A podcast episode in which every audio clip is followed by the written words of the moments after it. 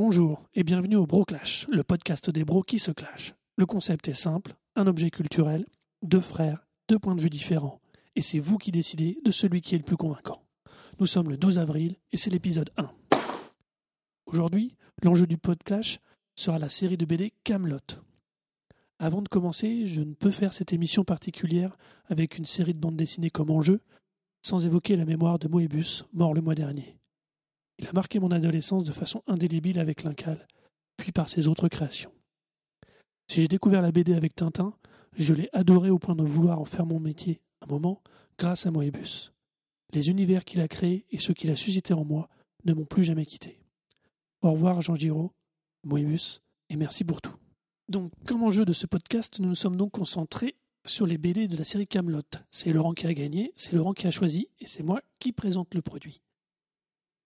Donc, alors, les BD de Camelot, ce sont tous, des scénarios d'Alexandre Astier, des dessins de Steven Dupré et une mise en couleur de Benoît Becker. Alors voilà, moi, je voudrais juste commencer euh, ce, ce, clash par quelque chose d'assez simple. Ce sont globalement un dessinateur et un coloriste presque inconnus, tout au moins en France, euh, qui travaillent sur des produits dérivés, quand même, faut de Camelot. Il y a quand même une chose qui est positive et qui, qui va être la marque de fabrique de ces BD, c'est que c'est Alexandre Astier qui est réellement en commande et qui a tenu à avoir à la fois ce dessinateur et le coloriste. Il avait même, d'après ce qu'il déclare dans des interviews, repoussé une première proposition de BD qui ne le convenait pas pour finalement accepter cette version donc, que maintenant euh, il propose. Je, je, suis, je suis toujours d'accord, euh, avec la présentation évidemment. Voilà. Alors globalement, moi, c'est quand même un style de dessin qui est très propre, qui ne dessert, qui ne dessert absolument pas les histoires.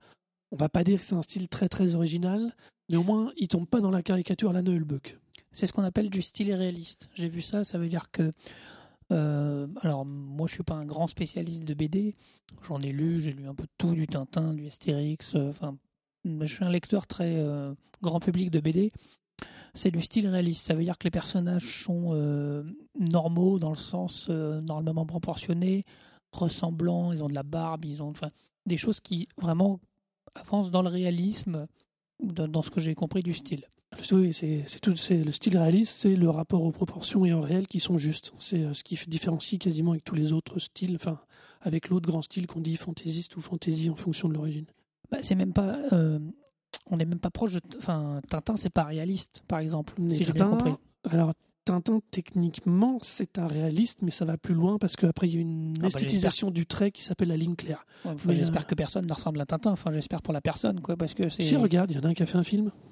Oui, enfin, la preuve. Non, mais c'est pour bien dire que là, on est dans un style. Alors, juste une petite précision. réaliste pour aller jusqu'au bout. Voilà, une petite précision. On va s'intéresser aux trois premiers volets, de, trois premiers tomes de la BD Camelot. Je crois qu'il y en a au moins trois autres de sortie. Il y en a six au total, oui. Il y en a six, euh, trois, trois. En fait, on a fait les trois premiers.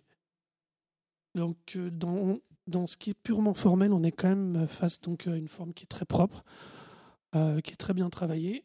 Euh, et, la et surtout, chose très importante, surtout avec ce style de trait et, une et un style très réaliste, il faut vraiment une colorisation qui est très réussie et elle est très très réussie.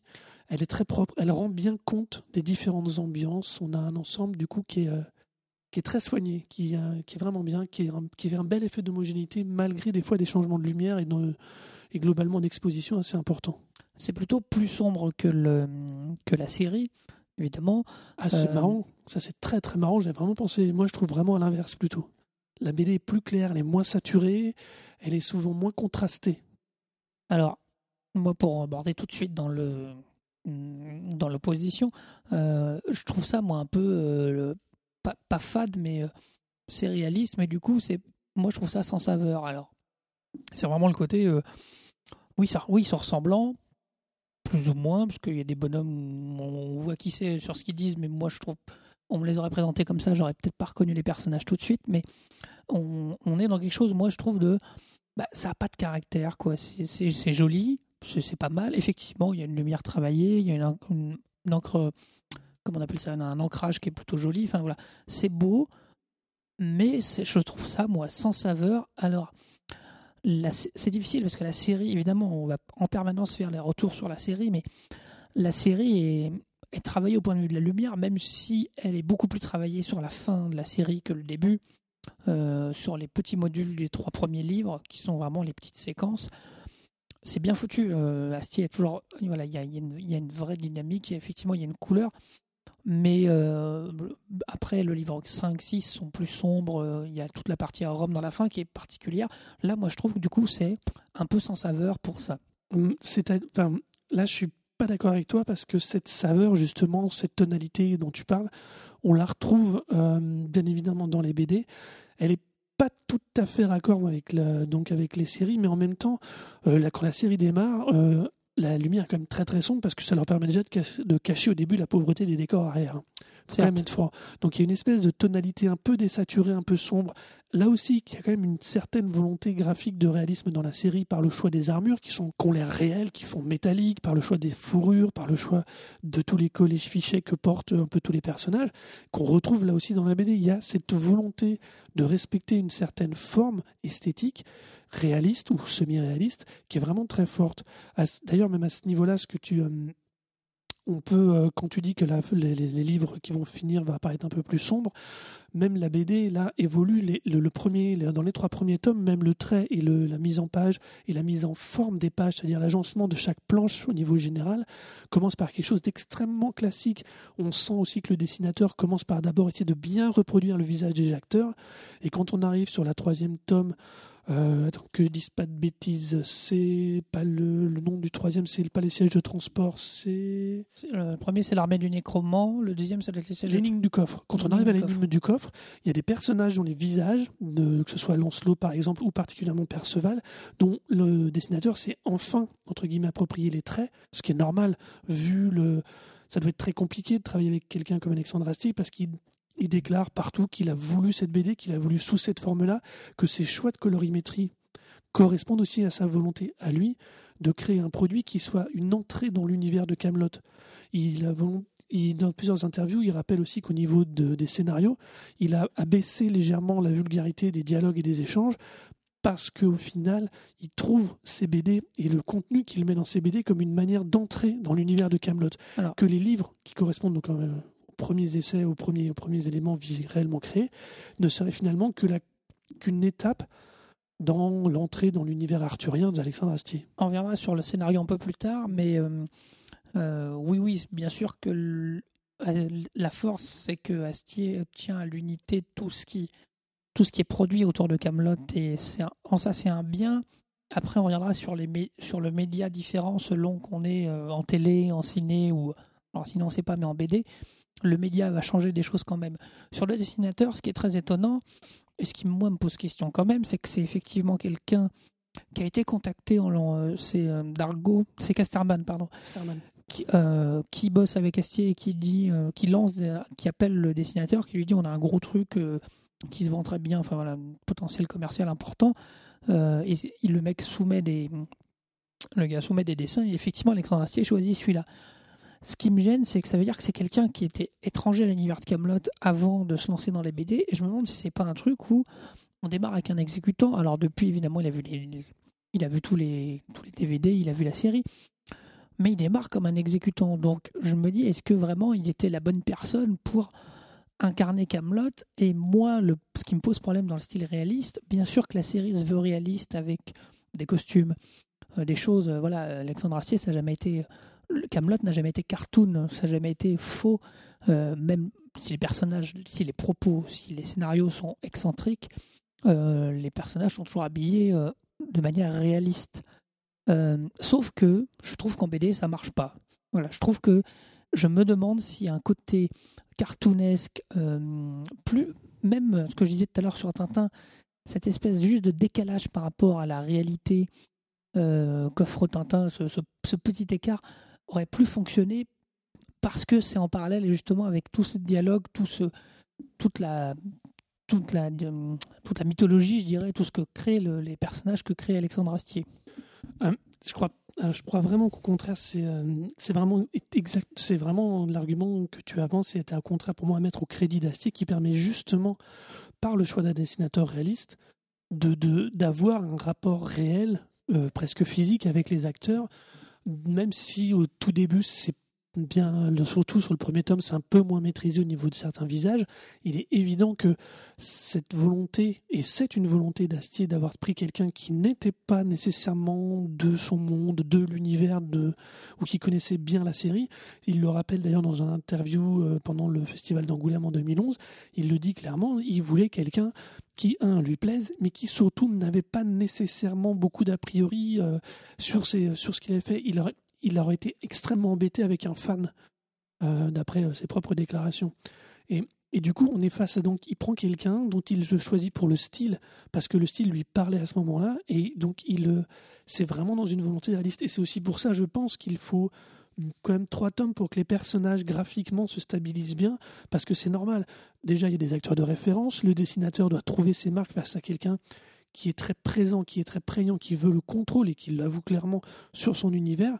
Donc c'est euh, c'est tout à fait normal.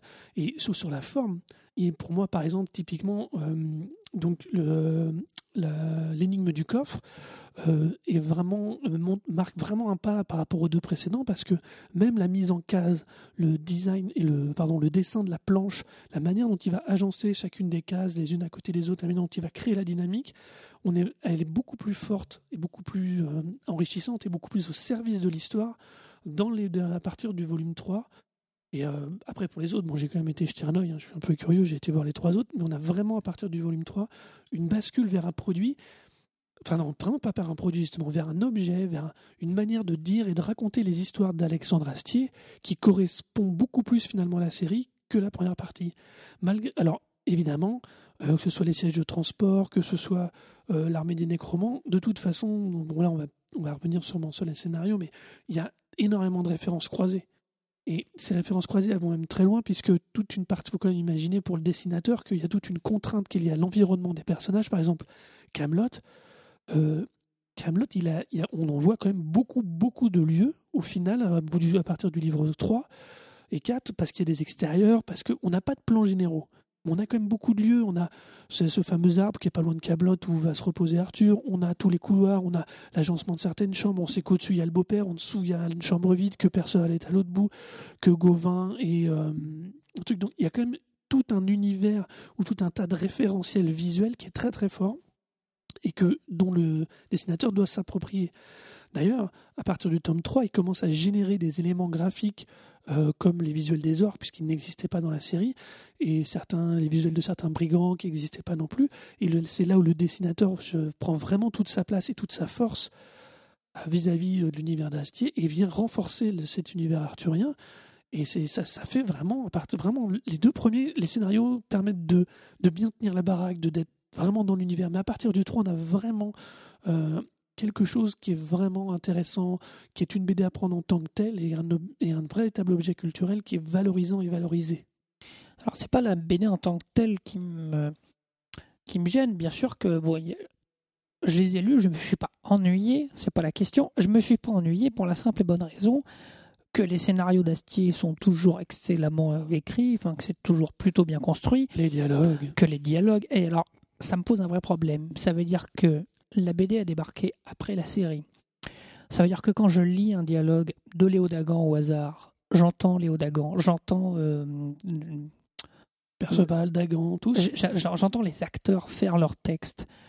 Et ça ne marche là-dessus. Ça veut dire que les, énervements de Léo Dagan, l'espèce de détachement un peu je m'en foutiste d'Arthur, euh, les débilités de Perceval, ça marche parce que j'entends les dialogues. Ça veut dire que sans la série, sans l'incarnation de ces personnages, cette BD serait au, mieux euh, assez drôle, mais on, on, l'aurait vite oublié. Deuxièmement, oui, c'est vrai que euh, moi, ce qui m'a surpris, c'est que j'ai revu des extraits du livre 2, enfin, des épisodes du livre 2, où il, parle des sièges de transport, où il parle de l'armée du nécromant, je crois. Mm. Donc oui, c'est mêlé. Mais en vérité, ce qui me gêne, c'est que ça veut dire qu'au vu des histoires de morts-vivants dans le premier, de gros effets dans le, dans le deuxième avec les sièges de transport. On est dans des histoires qu'Alexandre Astier a sûrement produit au moment où il tournait le livre 1, qu'il n'a pas fait faute de moyens, parce que quand la série démarre, il n'a pas les moyens qu'il a aujourd'hui pour faire un livre 6 où il y a beaucoup d'effets. Enfin, on voit que les effets progressent avec la série de manière plutôt intéressante. Donc ça veut dire que c'est, alors je vais être un peu raide, mais pas du rebut de scénario, mais c'est des scénarios qu'il n'a pas pu aboutir. euh, qui sont parfois un peu plus longs. Il y a même des fois où c'est un peu délayé, euh, je trouve. Enfin bon, ça dure. Le, je sais plus dans lequel ils vont au fond de la mine, euh, si c'est le troisième. L'énigme du coffre. Euh, c'est long, c'est-à-dire qu'il y a un moment où, euh, ok, le personnage du voleur, il est bon. euh, on retrouve les chutes d'Astier, ça veut dire que le nécromant, il, se retrouve avec un roi qui est, aussi très mal secondé, comme est Arthur. Il y a une espèce de parallèle qui est plutôt pas mal. La conclusion du siège de transport ne tient que parce qu'il y a une espèce d'engueulade autour de la chambre de, où dort le roi. Euh, effectivement, en tout ça, c'est très très Astier, sauf que ça ne marche que pour moi, Camelot a fonctionné et fonctionne encore sur une dynamique de, de dialogue, sur une dynamique de, de, punch de comédien et de, de diction de comédien. À l'écrit, ça ne, ça ne marche que parce qu'on les entend. Ça veut dire quelqu'un qui n'aurait jamais vu la série, honnêtement, il est en capacité de s'ennuyer en lisant ça, parce que oui, c'est drôle, mais euh, c'est en ça où je pense que le média n'est pas adapté à ce que fait Astier, où il fallait, euh, il fallait carrément euh, qu'ils prennent un autre angle et qui peut-être que c'est en ça où le côté cartoon aurait, aurait, aurait plus marché, ou alors fallait prendre un, espèce de virage ou faire des choses annexes, mais qui soient pas aussi proches que ça. En étant trop proches, bah, on se rappelle du truc et c'est pareil, mais c'est moins. Voilà. Euh, ce que tu lui reproches finalement, c'est d'être un fan service. Bah, il y a un peu de ça. euh, Alors, je ne mets pas en doute Astier. Il est, euh, il est. Moi, je pense que c'est quelqu'un d'intègre. Je pense que c'est quelqu'un qui euh, euh, euh, nous- aurait pu nous abreuver de produits dérivés, euh, euh, comme le fait Lucas. euh, voilà, on n'en est pas là. Attention à ce que tu dis. Mais euh, je pense qu'il n'est pas comme ça. Il a peut-être une vraie envie. Effectivement, l'idée de faire rentrer les gens dans l'univers de quel mode comme ça, ça marche. Sauf que moi, je suis persuadé qu'aussi on rentre par là. euh, bah voilà, euh, Perceval et hum, Caradoc sont drôles. Enfin, ces mecs-là sont, sont inventés par leurs comédiens. Il y a une part d'écriture d'Astier, mais il y, a, il y a un coup de génie des deux mecs qui font ça. Léo Dagan, il y a un coup de génie du papa d'Alexandre Astier, je crois, Mhm. c'est ça C'est ça. De. Simon Astier, on le cherchait. Non, Simon, c'est le frère. Je c'est le demi-frère. Mais il y a un coup de génie voilà, dans la, la- la- la tonalité qu'il a. Sans ça, même si les textes sont très bons, c'est pas assez. Ça veut dire que oui, c'est sympa. C'est-à-dire que c'est des BD qui auraient été sympas. Et ça suffit pas quand même pour faire 3, 6, 5, 6 volumes autour d'une BD juste sympa. Là où je suis vraiment pas d'accord, c'est que. Alors, je je trouve vraiment que le choix du médium est vraiment bon. Et bon dans le sens où sa volonté à lui était de faire un produit d'intro- dans- d'entrée dans son univers, de, de présentation, mais un produit à caractère familial. Il s'agissait pas pour lui de satisfaire le fan pur et dur, il s'agissait d'être capable d'avoir un, élément de son univers arthurien qui puisse rassembler euh, beaucoup plus large, de façon beaucoup plus agréable.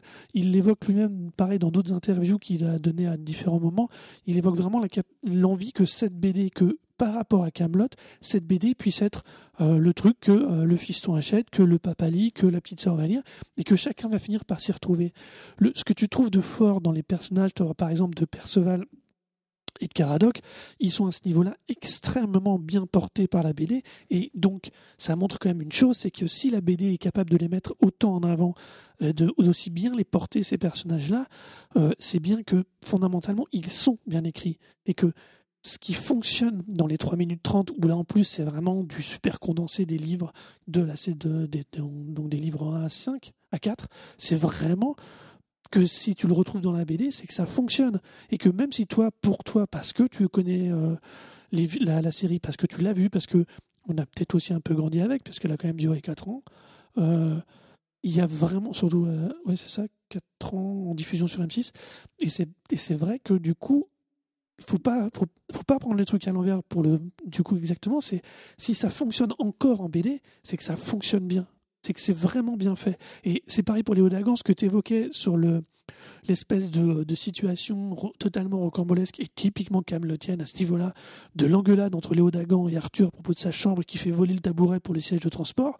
Mais c'est les, échanges de dialogue, la, finesse du dialogue de l'échange, la manière dont finalement il va amener ce qui est quand même un bon gros deux Ex Machina, euh, et quand même, c'est quand même excellent.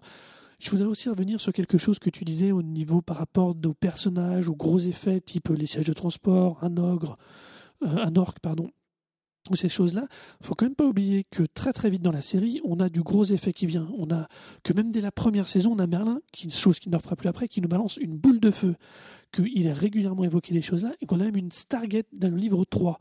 C'est, Alors je- là- c'est- on chipote pas, mais quand mais même, c'est il y pas- a on du n'est pas- hein. on n'est pas dans l'armée de nécromants. Je rebondis juste sur un truc. Il le côté, euh, l'aborde de la série de manière familiale. Ça veut dire enfantine, hein. enfin enfantine. Familiale, ça veut dire enfant dans le sens où euh, bah, tu parles de fiston, cachette. Effectivement, c'est moins, c'est moins gras. Il n'y a pas de maîtresse, il n'y a pas tous les éléments. Euh, c'est les, aventures. euh, voilà, le, la- les coffres, la recherche. C'est très aventure. Il y a un côté où je me dis finalement, Camelot, ça n'est pas une série familiale. Camelot, ça ne fonctionne que sur le décalage qui se crée euh, entre justement cette, cette, euh, ce côté adulte, ce côté. euh, ce qui, ce qui, le, le cœur de Camelot, pour moi, la série, c'est vraiment un décalage entre des répliques assez modernes, assez au- aujourd'hui, des luttes de pouvoir, des choses comme ça. C'est pour moi, ça n'est pas enfantin. Je vais être caricatural, un gamin de 10 ans qui regarde Camelot, il va en comprendre 10%, 15%, 20%, pas plus. C'est beaucoup plus fort que ça. Deuxième chose, effectivement, il on l'a dit, pour des problèmes de, de mythologie, toutes les BD se situent, c'est écrit au début, sont contemporaines au livre 1. Ça veut dire qu'on est dans les éléments de départ où euh, Guenièvre est là, Lancelot n'est pas encore parti, euh, on n'est pas du tout dans la mythologie. On voit très très peu les femmes dans les BD. hein. Très très tout à peu. fait. Sauf que, du coup, il fait des histoires plus longues parce que c'est des BD de 46 pages, hein, à peu près, dans, dans ce goût-là.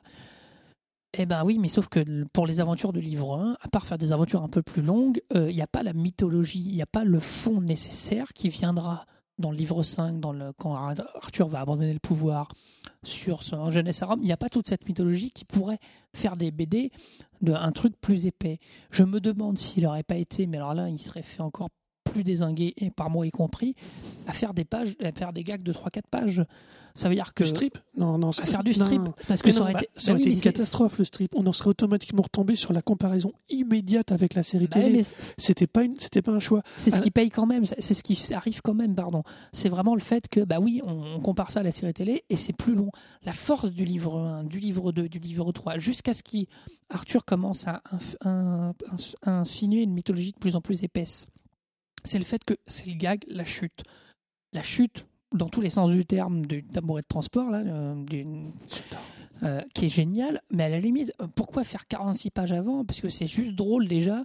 Euh, en, en- J'exagère, en 10 pages, ça aurait été drôle, parce qu'on a tout, tout le coup de machin, tout- toute la montée pour savoir ce truc-là, pour fi- qu'il finisse balancé par une fenêtre. Euh, c'est vraiment un truc, euh, voilà, c'est vraiment quelque chose où, bah oui, on, on la compare, et du coup, c'est trop long, c'est trop, c'est trop mou, c'est juste de l'aventure pour de l'aventure. Il y a toute une séquence dans le, je crois que c'est le nécromant, c'est toujours le même, où il s'échappe en luge. Euh, non, c'est pas le nécromant, c'est aussi le coffre de transport, où à la fin ils sont en luge, tous, où ils s'échappent d'une montagne. euh, C'est l'énigme du coffret. ah, c'est l'énigme du Du coffre. coffre, pardon.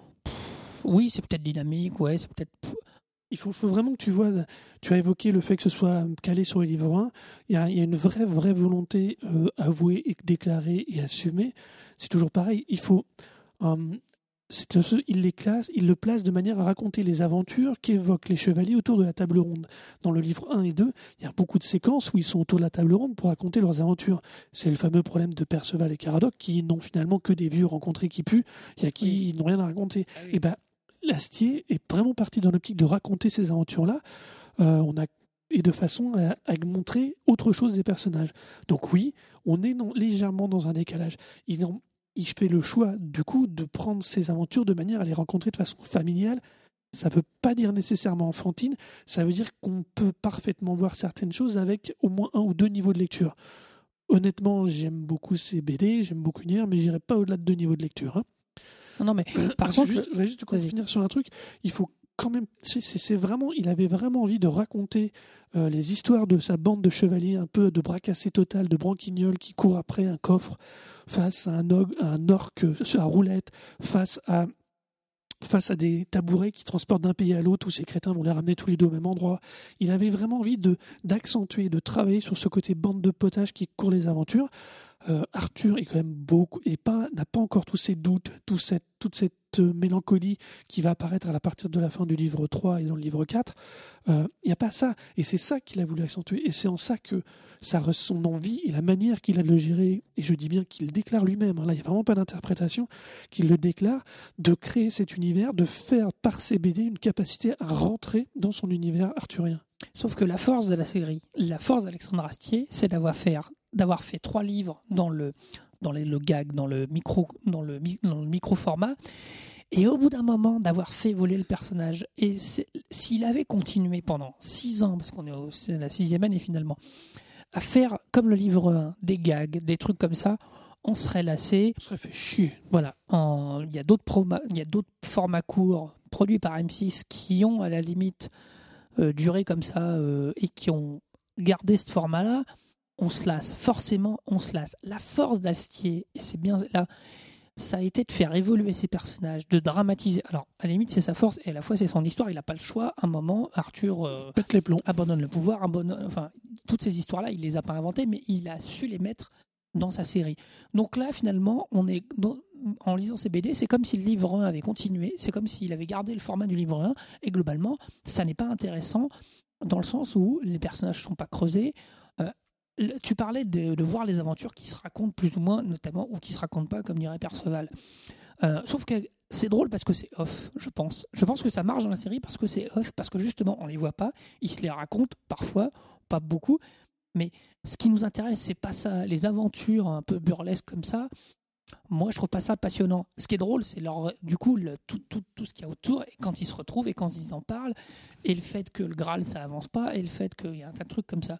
Donc finalement, on se retrouve dans ces BD comme s'il avait les prolongé ce qu'il faisait dans le livre 1. Or, sa réussite, ça n'a pas été de faire ça, et là, il nous le resserre.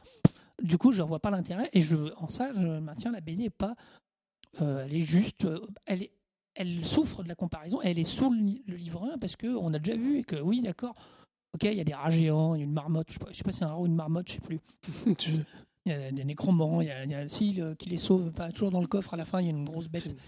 Euh, il y a un orc, effectivement. Il voilà. Mais, oui, d'accord, mais c'est pas ça le sel de Camelot. Et du coup, il exploite ce que tu dis très bien. Il, il raconte tout un tas de choses, dont qui ne fonctionnent pas euh, de manière enfin, qui ne moi m'intéresse pas spécifiquement et que je trouve du coup rendre la BD fade.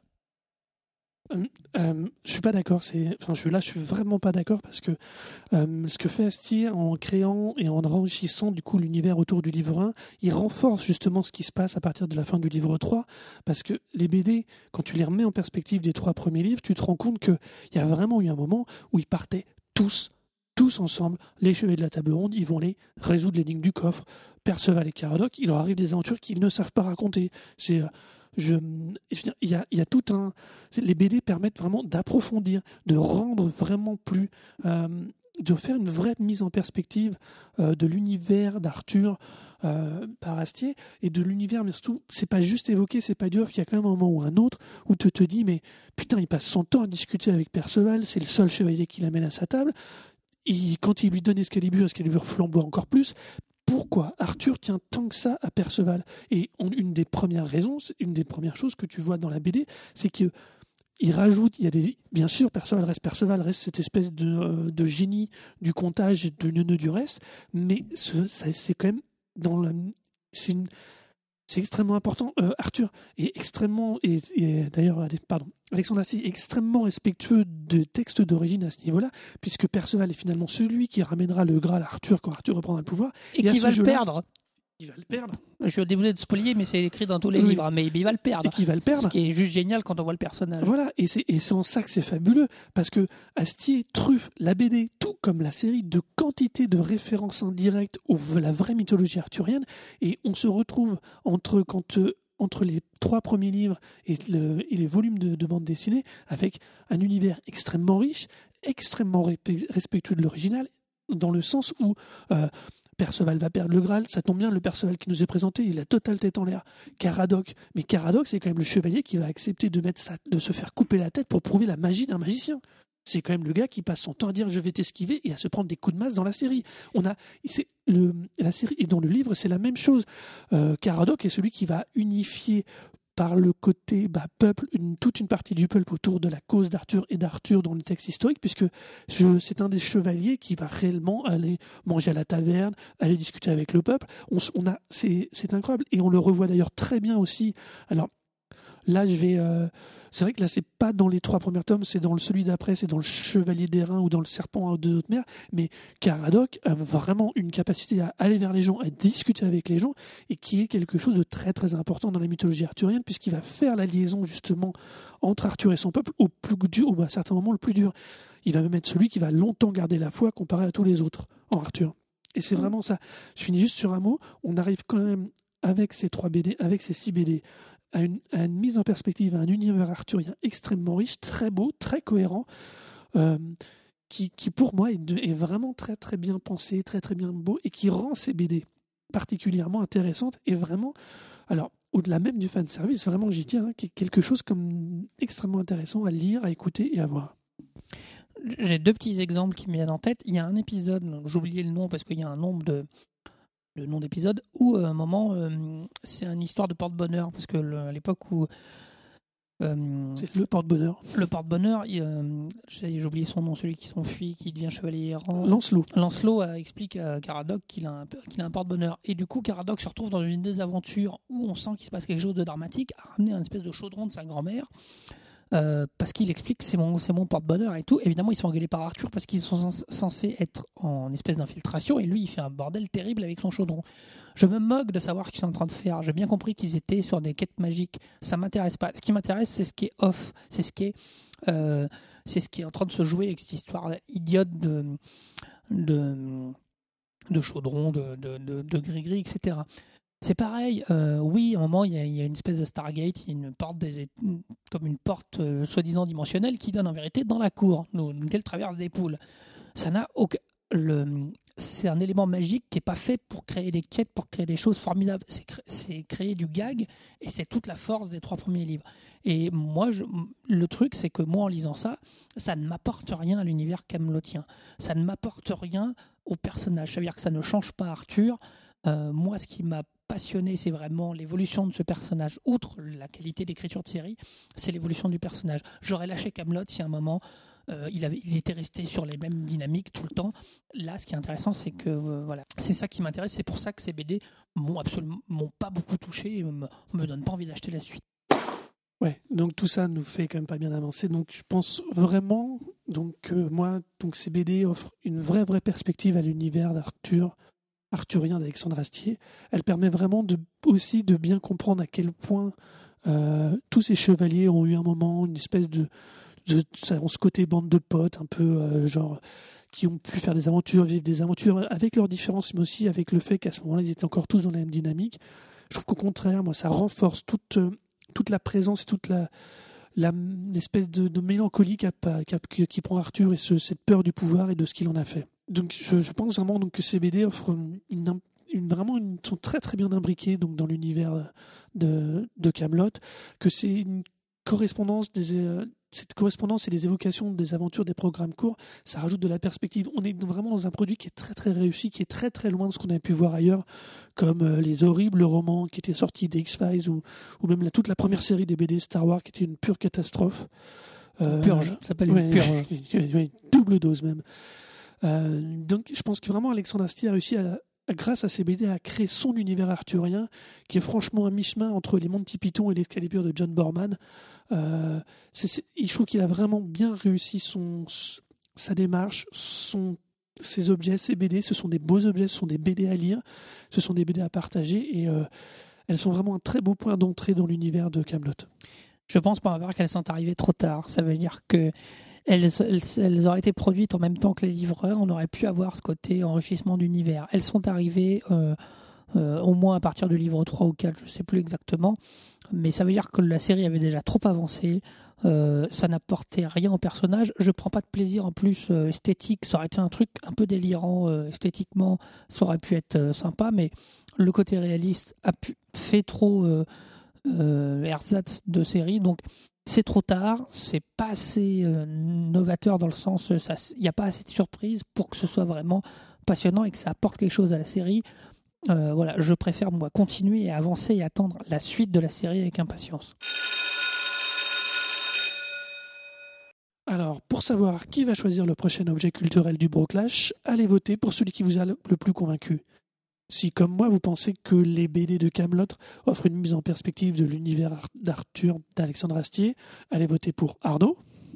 Et si, comme moi, vous pensez que c'est plutôt ennuyeux et que ça n'apporte rien du tout à la série, allez voter pour moi, Laurent, sur le site du Broclash, www.thebroclash.fr thebroclash.fr. J'en profite pour remercier tous ceux qui ont voté lors du premier épisode, non pas seulement parce que j'ai gagné, mais parce qu'en plus ça nous a fait plaisir, les nombreux commentaires que nous avons eus.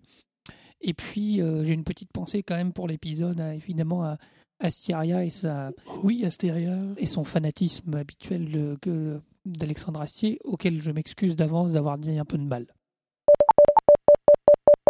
Donc, euh, si jamais vous, voulez donc nous suivre, moi c'est Arnaud sur Twitter, A-R-N-O-D-O-U-C-E-T. Et moi c'est Laurent, L-A-U-R-E-N-T-D-O-U-C-E-T. Et vous pouvez aussi suivre le Twitter du Broclash pour avoir toutes les infos sur les nouveaux épisodes, les dates de vote, euh, les choses comme ça, sur TheBroclash, T-H-E-B-R-O-C-L-A-S-H. On se retrouve euh, le mois prochain le mois prochain, sans faute, avec un nouvel objet culturel. Et d'ici là, allez voter, mettez-nous des commentaires sur iTunes aussi, ça fait toujours plaisir. Et puis, bah, cultivez-vous bien. Cultivez-vous bien.